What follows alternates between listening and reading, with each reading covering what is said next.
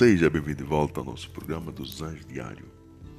Nesse sétimo episódio da segunda temporada, estamos mergulhando sobre o saber para compreender como seremos os mensageiros da sabedoria.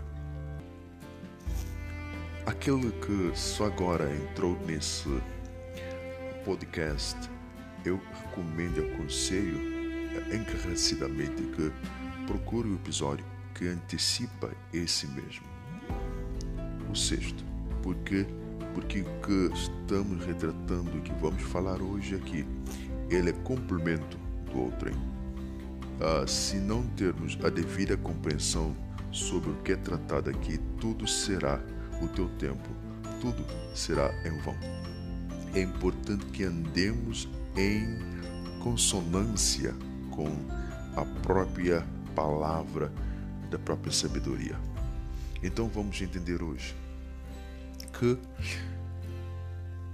o sábio, o mensageiro da sabedoria, já sabemos que ele é um indivíduo que já em certo profundo e na verdade a incrustação da, da sua alma houve a morte do ego. Ele perdeu-se, na verdade, na exatidão da profundeza do amor e da grandeza da própria sabedoria como ser. Então, este é semelhante ao grão de trigo que caindo na terra pereceu, ao grão ah, do milho que, ao bater no solo, ele é obrigado a ser ofuscado pelas ventanias que lhe trazem terras para sucumbi-lo ao desterro. E no profundo do nada do vácuo, no anonimato, é rasgado a sua capa, a sua força, e dentro dele é, na verdade, re, uh, requalificado a sua existência, mas dentro de outra prisma, ele é levado na mais profundeza da inexistência, ah, como que algo lhe impele a debruçar no mais profundo subsolo. Ele, no mundo mais escuro onde ele nunca esteve, acontecerá algo. A sua carne, o seu interior é rasgado, é imolido, e em pouco tempo é putreficado e ele não existirá mais, porque dentro dele estará sendo levado uma outra existência, qual nunca ele soube. Nós podemos ter o Espírito de Deus, mas enquanto nós não formos totalmente destruídos no nosso ego, nós não estaremos sendo a candeia que o mundo precisa.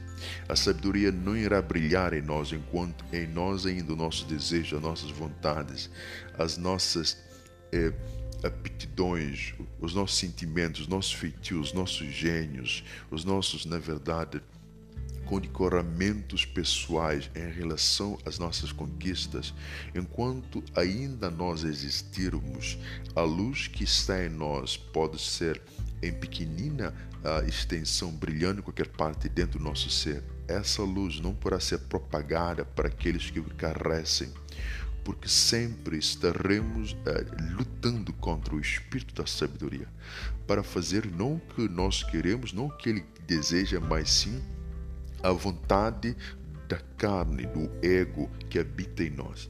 Então, isso é que João contemplou essa transformação que ele viu em como a Sagrada Escritura em Apocalipse nos narra, no capítulo uh, 4, uh, verso 10.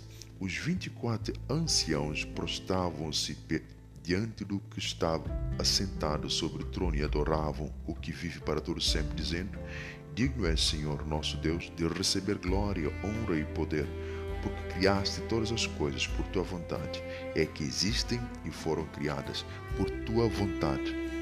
Então, esses alcançaram uma dimensão do entendimento sobre a vontade, passaram a não viver na vontade deles e deixaram que aquele que é digno que viva e faça tudo. E tudo que eles estavam fazendo não é para eles mais.